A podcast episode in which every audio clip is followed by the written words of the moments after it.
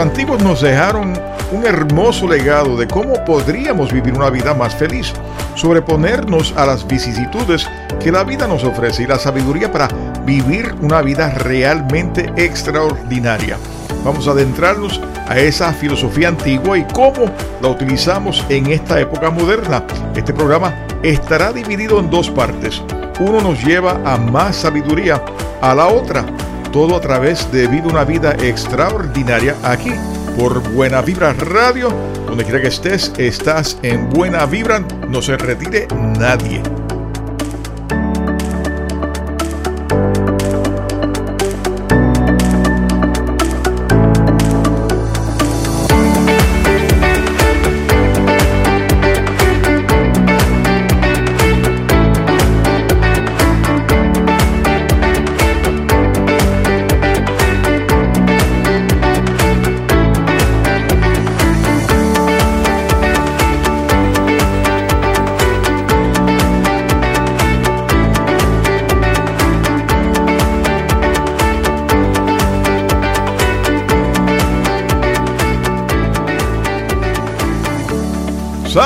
Y bienvenidos a otro segmento más de Vive una vida extraordinaria. Yo soy David Hernández, certificado en Master Coach y Psicología Holística, tu mentor y coach, y cada semana compartiendo contigo las enseñanzas de autores que nos ofrecen la oportunidad de lograr mejor versión en ti, en mí y en todos nosotros, con su sabiduría y libros de autoayuda. El programa de hoy estará dividido en dos partes dado al enorme conocimiento que nos dejaron esos filósofos sabios que hoy se conocen como estoicos, filósofos como Epicteto, Sénega, Marcus Aurelius y Musonius Rufus. Este último lo estaremos tocando en el próximo tema de la semana que viene.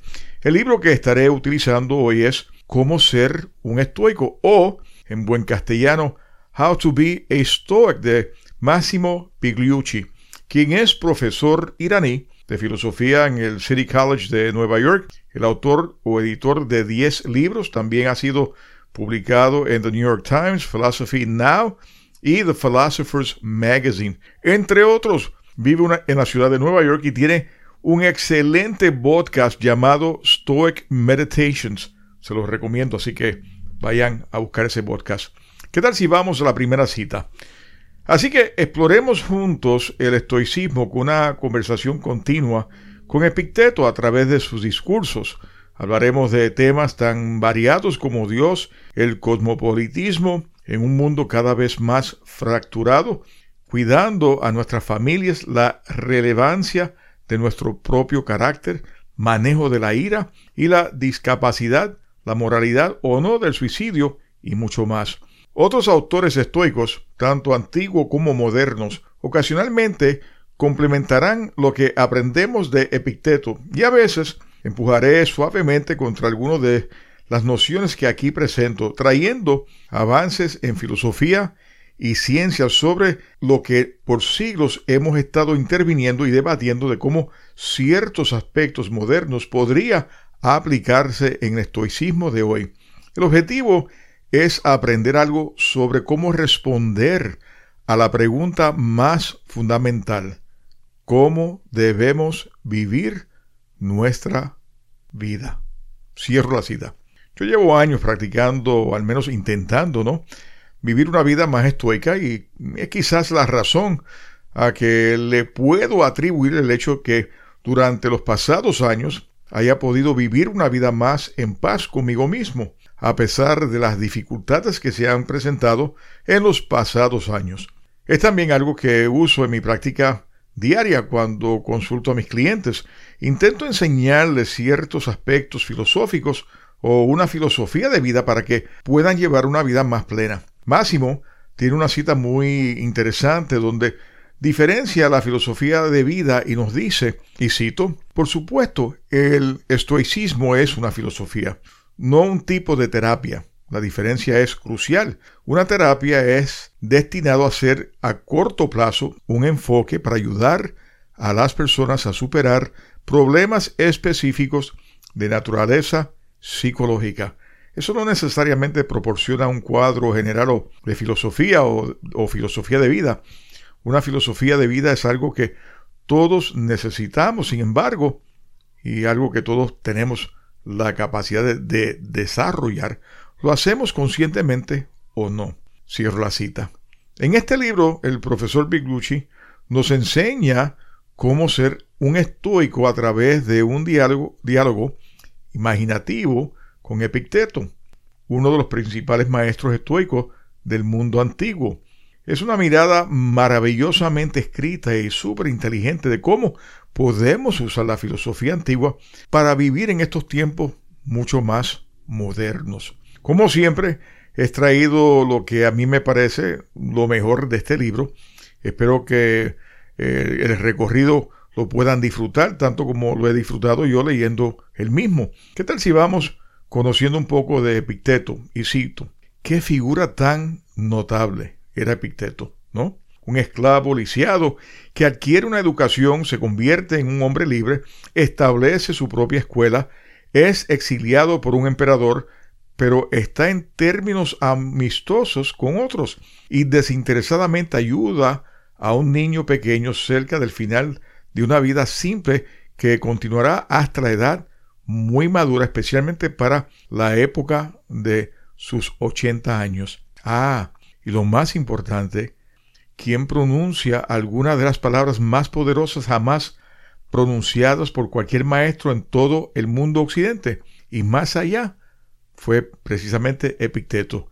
Es el guía perfecto para nuestro viaje, no simplemente porque fue el primero con quien me encontré como estoico, pero debido a su sensibilidad e inteligencia, su oscuro sentido del humor y su desacuerdo con conmigo en una serie de puntos importantes que me permitirán demostrar la notable flexibilidad de la filosofía estoica y su capacidad para adaptarse a los tiempos y lugares tan diferentes entre sí como la Roma del siglo II y Nueva York del siglo XXI.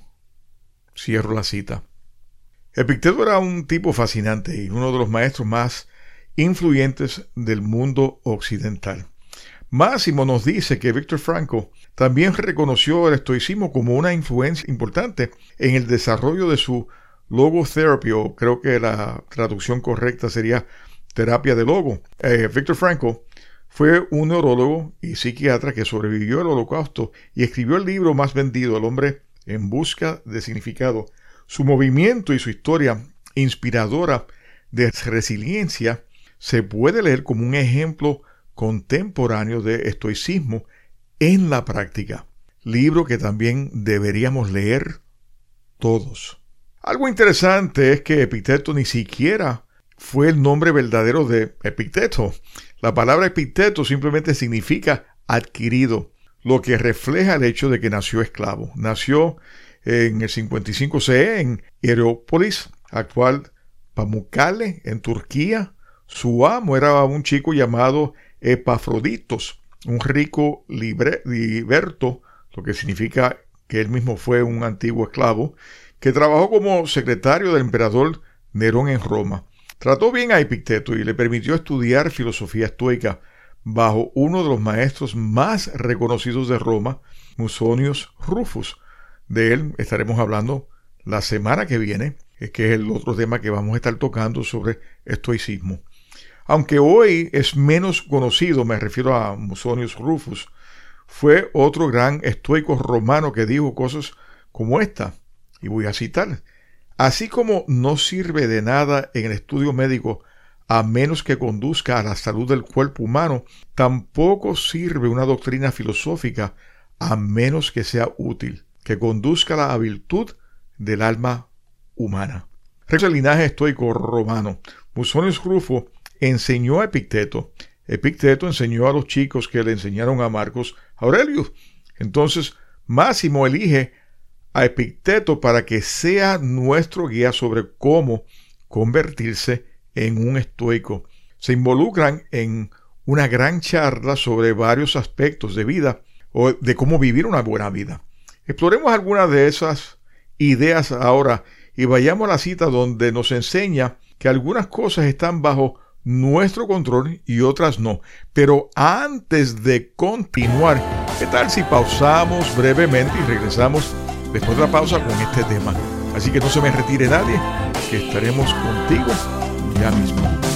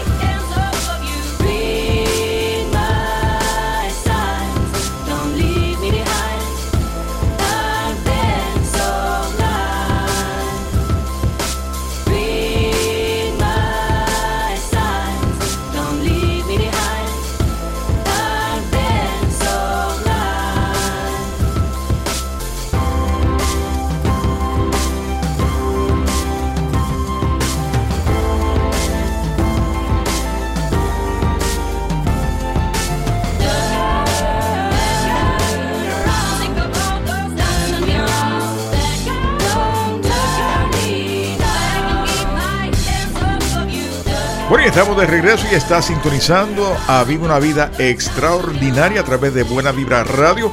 Y si te perdiste parte de este programa, no te preocupes porque nos puedes escuchar a través de el app de Buena Vibra Radio. Vas a programas, busca Viva una Vida Extraordinaria y ahí lo puedes escuchar nuevamente. O los miércoles a las 7 de la mañana, 9 de la noche. O los sábados a las 11 de la mañana. Así que, donde quiera que estés, está siempre en buena vibra. Uno de los puntos cruciales de Epictetus es que tenemos una extraña tendencia a preocuparnos, a concentrar nuestras energías precisamente en aquellas cosas que no podemos controlar. Por el contrario, dicen los estoicos, debemos prestar atención a los parámetros en la ecuación de la vida que controlamos o influenciamos, asegurarnos de que nos hemos embarcado en un viaje que realmente queremos hacer y por buenas razones. Pasar algún tiempo investigando la mejor tripulación, si fuera una línea aérea, para nuestro barco o el avión y haciendo preparaciones relacionadas. Una de las primeras lecciones del estoicismo entonces es enfocar nuestra atención y esfuerzos donde tengamos más poder y luego dejar que el universo funcione como lo hará. Esto nos ahorrará mucha energía y mucha preocupación. Cierro la cita. Después de una rápida descripción histórica y filosófica del estoicismo, es hora de aprender y poner nuestra filosofía en práctica. El libro está organizado en tres partes, de acuerdo con las tres facetas del estoicismo que Epicteto enseñó. La primera parte está centrada en la disciplina del deseo, lo que es apropiado querer o no querer. La segunda parte trata sobre la disciplina de la acción, cómo comportarse en el mundo. Y la tercera parte trata sobre la disciplina del asentimiento, cómo básicamente reaccionar ante las situaciones. Esa sección anterior es del primer capítulo, en la primera parte llamada Algunas cosas están en nuestro poder y otras no lo están. Una de las cosas que intento enseñarle a mis clientes en la consulta, una de las primeras reglas del estoicismo, aquello que no está en tu control, ¿por qué preocuparte? Los sabios se centran en aquellas cosas que pueden y podemos controlar o influir en el efecto que deseamos. Massimos habla sobre la oración de la serenidad y captura de una forma muy esencial esa regla estoica número uno y una de las oraciones más hermosas que yo he encontrado en mi vida, que dice Dios, concédeme la serenidad para aceptar las cosas que no puedo cambiar, el coraje para cambiar las cosas que puedo y la sabiduría para saber la diferencia. También cita a Epicteto que nos dice, actuamos mucho como si estuviéramos en un viaje. ¿Qué puedo hacer? Puedo elegir el timonel, ser marinero, el día, el momento, entonces surge una tormenta. ¿Y a mí qué me importa? He cumplido mi tarea. Otro tiene que actuar ahora, el timonel. Si el clima es malo para navegar o nos sentimos distraídos y seguimos mirando continuamente y preguntamos, ¿qué viento sopla? ¿El viento del norte? ¿Qué tenemos que ver con eso? ¿Cuándo soplará el viento del oeste? Cuando así lo elija, buen Señor. Cierro la cita. Lo que tenemos que aprender es saber soltar aquello que no podemos controlar y aquello que podemos. Entonces, enfocarnos en el esfuerzo de cambiarlo. ¿Qué podemos decir sobre virtudes cardinales, estoicismo más ciencia, más lo extraordinario? Pues mira, voy a citar. Los estoicos adoptaron la clasificación de Sócrates de cuatro aspectos de la virtud, que consideraron como cuatro rasgos de carácter estrechamente interrelacionados, sabiduría, la práctica, el coraje, templanza y justicia. La sabiduría práctica nos permite tomar decisiones que mejoran nuestra eudaimonia, la ética a la buena vida. El coraje puede ser físico, pero en general se refiere al, al aspecto moral. Por ejemplo, la capacidad de actuar bien en circunstancias difíciles como lo hacemos o lo hicieron Priscus y Malala. La templanza nos permite controlar nuestros deseos y acciones para que no cedamos ante los excesos. La justicia para Sócrates y los estoicos no se refiere a una teoría abstracta de cómo debe administrarse la sociedad, sino a la práctica de tratar a otros seres humanos con dignidad e equidad. Una característica crucial de la concepción estoica y socrática de la virtud es que las diferentes virtudes no se pueden practicar de forma independiente. No se puede ser tanto intemperante como valiente, en el sentido estoico socrático del término. Aunque tiene mucho sentido para nosotros decir que, por ejemplo, un individuo ha demostrado coraje en la batalla y, sin embargo, regularmente bebe en exceso o tiene mal genio. Para los estoicos, esa persona no sería virtuoso, porque la virtud es un todo o ninguno. Nunca dije que la filosofía estoica pudiera ser poco exigente. Cierro la cita. Bienvenido a la parte 2. Cómo comportarse ante el mundo. La breve respuesta sobre cómo comportarse se revela en el título del primer capítulo de esta sección. Es todo sobre el carácter o la virtud. Máximo nos guía pensativamente a través de, los, las cuatro virtudes cardinales estoicas, que son sabiduría más valor, temperancia y justicia. Él nos dice, los estoicos derivaron su comprensión de la virtud de Sócrates, quien creía que todas las virtudes son en realidad diferentes aspectos de la misma característica subyacente que es la sabiduría. La razón por la cual la sabiduría es el bien principal según Sócrates es bastante simple. Es la única habilidad humana que es buena en todas y cada una de las circunstancias. También conecta estas cuatro virtudes cardinales con el movimiento moderno de psicología positiva que fue fundado en una exploración de virtudes compartidas entre todas las culturas. Máximo dice, y cito, otras culturas han desarrollado más o menos independientemente sus propios conjuntos de virtudes como rasgos de carácter socialmente importantes, llegando cada uno a su propia clasificación de las relaciones entre las virtudes. Curiosamente, sin embargo, hay mucha más convergencia de lo que cabría esperar en estos días cuando el relativismo cultural se presenta con tanta frecuencia como la norma. Un estudio de Catherine Dashgard, Christopher Peterson y Martin Seligman observaron cómo se articula la virtud en el budismo, el cristianismo, el confucianismo, el hinduismo, el judaísmo y el taoísmo, y lo que llaman filosofía ateniense, principalmente Sócrates, Platón y Aristóteles.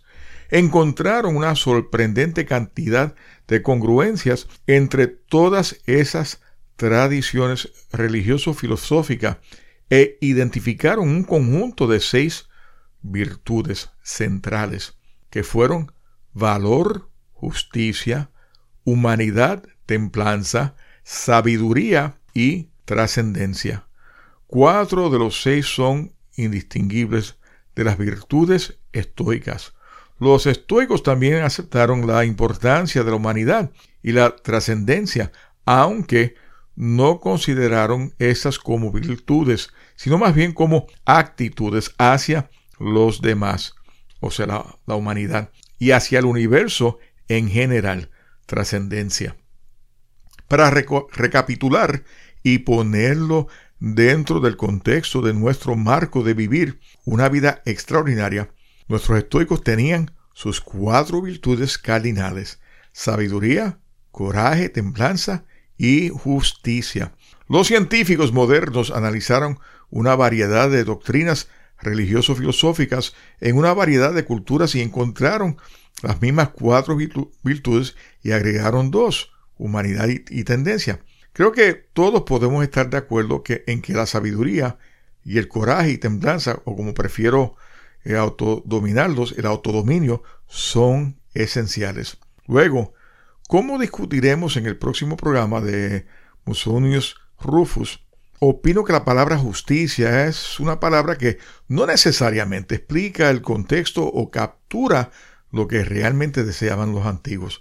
Para capturar el amor que los estoicos y todos los demás, las demás tradiciones eh, tocaron, que nos animaron a sentir por la familia, comunidad y el mundo, entonces, ¿por qué no llamar a la cuarta virtud amor? Podríamos arrojar la justicia y la humanidad del científico bajo ese mismo paraguas. Por lo tanto, nos quedaríamos con unas virtudes que ahora se aplican mejor a la época en que vivimos. Y tenemos, por lo tanto, sabiduría, dominio de uno mismo, valor y amor. Esa es la manera que yo básicamente lo estaría traduciendo. Para ponerlo dentro de nuestro modelo extraordinario, comenzamos teniendo sabiduría. Conocemos el juego que estamos jugando, Daimonia. Y lo más importante, cómo jugarlo bien, operacionalizar la virtud. Luego cultivamos nuestro dominio propio con énfasis en los fundamentos para que podamos crear esa energía extraordinaria. ¿Por qué? Entonces podemos vivir más consistentemente con el coraje en todos los aspectos de nuestra vida para con énfasis en el trabajo. Y así podemos vivir más consistentemente con amor. A medida que hacemos el arduo trabajo de poner en práctica la virtud, avanzamos sin encerrar, mejor dicho, la brecha entre quienes somos capaces de ser y quienes somos en realidad, viviendo cada vez más consistentemente con eudaimonia y expresando la mejor versión extraordinaria en nosotros mismos. Eso nos lleva a la trascendencia. Desde mi punto de vista, la mejor versión eudaimónicamente, si pudiéramos utilizarlo como palabra, de nosotros mismos y de manera natural, casi efervescente, trasciende el interés propio y vive una vida comprometida con algo más que solo ellos mismos. Una palabra griega para eso. Pues mira, eros. No eros, sino heros, con H. Nos convertimos en protectores modernos y cotidianos de nuestra familia y comunidades y del mundo. Tenemos fuerza para dos. Le damos al mundo todo lo que tenemos, le damos la, la mejor versión de nosotros y lo que nos lleva a otro tema, nuestro rol como modelos y la paradoja estoica. Máximo nos dice, y cito, finalmente James Stockdale fue liberado y, regresó a los, a los Estados Unidos en una condición físicamente horrible. Sin embargo, comenzó a recuperarse y en 1976 recibió la medalla de honor, el reconocimiento militar más alto, otorgado por actos de valor más allá del llamado del deber. Cuando se le preguntó en una entrevista quién, no pudo salir del Hanoi Hilton, Stockdale respondió, oh, eso es fácil, los optimistas. Ellos fueron los que dijeron saldremos en Navidad y llegaría la Navidad y sería la Navidad. Luego decían saldremos en Semana Santa y Pascua llegaría y Pascua se iría. Y luego acción de gracias. Y luego sería Navidad nuevamente. Y murieron de un corazón roto. Esta es una lección muy importante. Nunca debe confundir la fe de que prevalecerá al final. Lo que nunca puedes permitirte es perder. Debes de tener la disciplina para enfrentar los hechos más brutales de tu realidad actual, sean cual, cuales sean. Cierro la cita. Uno de los modelos a seguir estoicos a lo que máximo apunta es, James, eh, es el de James Stockdale. Stockdale era el oficial al mando en un campo de prisioneros de la guerra durante la guerra de eh, Vietnam. También fue un, un estudioso de Picteto y practicante de la filosofía estoica. Entonces, cuando Jim Collins entrevistó a Stockdale y capturó esa gema de arriba que acabo de leerles, podría haberle llamado con más precisión la paradoja estoica, en lugar de la paradoja de Stockdale. Pero ese no es el punto principal de este capítulo. Máximo nos dice que los modelos a seguir como James Stockdale, Elvidius Priscus y Malara Yosei destacan el punto de que el estoicismo es una filosofía práctica, no una teoría abstracta. Y si bien los estoicos, por supuesto, presentaron principios éticos sobre cómo comportarnos y vivir la vida eudaimónica, su énfasis estaba en cómo se comportan las personas reales, no solo en cómo hablan. Observar e imitar modelos a seguir, entonces, es una forma poderosa de trabajar en nuestra propia virtud. Cierro la cita. Él continúa diciéndonos que en estos días eh, tendríamos que elegir los modelos a seguir. Y usualmente tendemos a elegir los modelos más incorrectos. Por ejemplo, él dice, glorificamos a los actores, cantantes, atletas y celebridades genéricas solo para decepcionarnos cuando, como era de esperar, resulta que su excelencia al recitar, cantar, jugar baloncesto o acumular me gusta en Facebook y seguidores en Twitter no tiene casi nada que ver con su fibra moral. ¿Quiénes son tus líderes? ¿Cómo puedes ser un poco más como ellos hoy? Hazte esa pregunta. Otro capítulo muy revelador es cómo puedo usar las virtudes aquí y ahora. Veamos lo que nos dice Máximo. Y cito, para cada desafío recuerda los recursos que tener dentro de ti para hacerle frente a la vida. Provocado por la vista de un hombre guapo o una mujer hermosa, descubrirás dentro de ti el poder contrario de la moderación. Frente al dolor descubrirás el poder de la resistencia. Si te sientes insultado, vas a descubrir la paciencia y con el tiempo te sentirás seguro de que no hay una sola impresión de que no tendrá los medios morales para tolerar. Cierro la cita.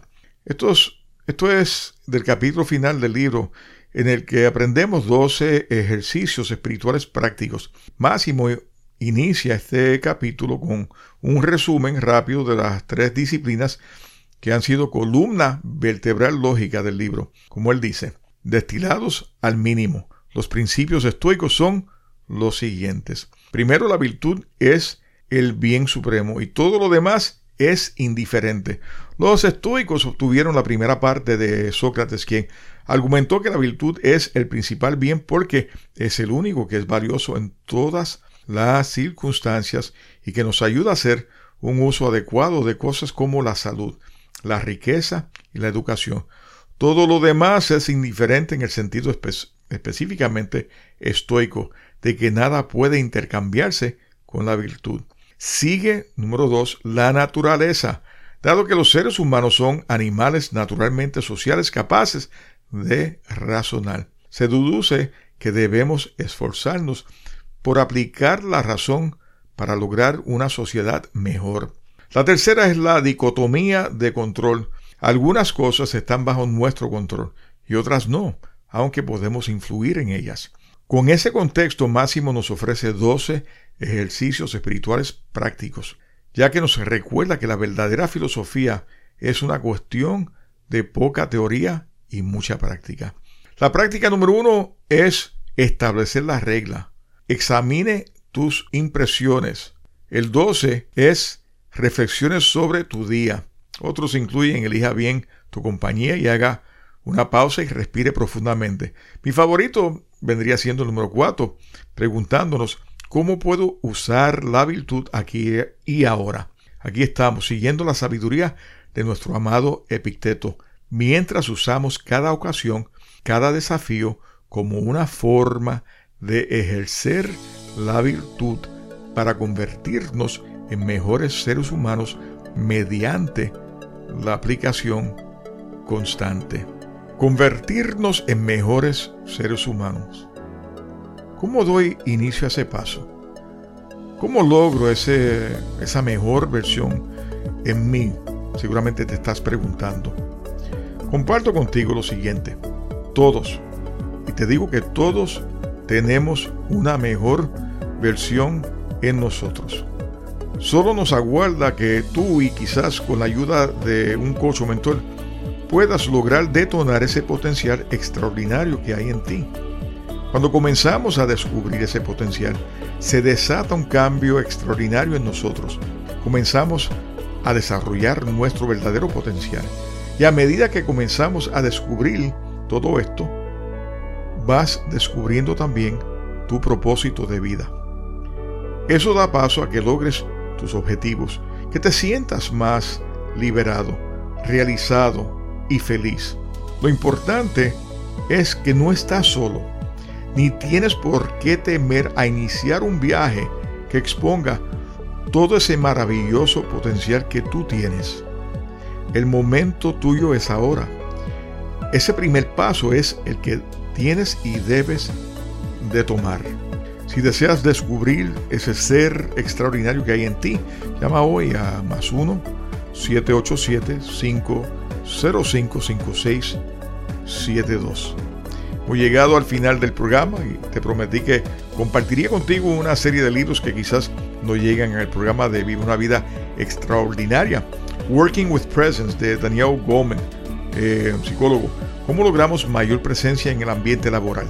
El libro nos enseña cómo ser más efectivo en el ambiente laboral, cómo comunicar, comunicarnos mejor y lograr éxito. The Courage to Be Disliked de Ishiro Kishimi. Este libro ha sido un éxito total en Asia. Nos enseña cómo desatar el poder en ti para convertirte en la persona que deseas ser, en esa persona extraordinaria. Astro Coaching, una brújula para una vida extraordinaria, escrito por este servidor, un libro que te lleva a reflexionar sobre la ciencia de la astrología y las posibilidades de descubrir nuestro estado de felicidad, además de cómo podemos ir cambiando nuestro destino y la ciencia de la neuroplasticidad y los 12 pasos que te encaminan hacia ti a ser más feliz. El alquimista del espíritu, una novela escrita por mí que te lleva a reflexionar también sobre tus lecciones de vida, cómo esas lecciones están todas relacionadas con nuestro crecimiento espiritual y nuestro propósito de vida. También la novela se encuentra en inglés, traducida, The Alchemist of the Spirit. Te invito a que descargues tu aplicación a tu móvil y comiences a disfrutar de la diversa programación de Buena Vibra Radio y todo lo que te ofrece los anfitriones. Visita nuestra página de Buena Vibra Radio y regístrate.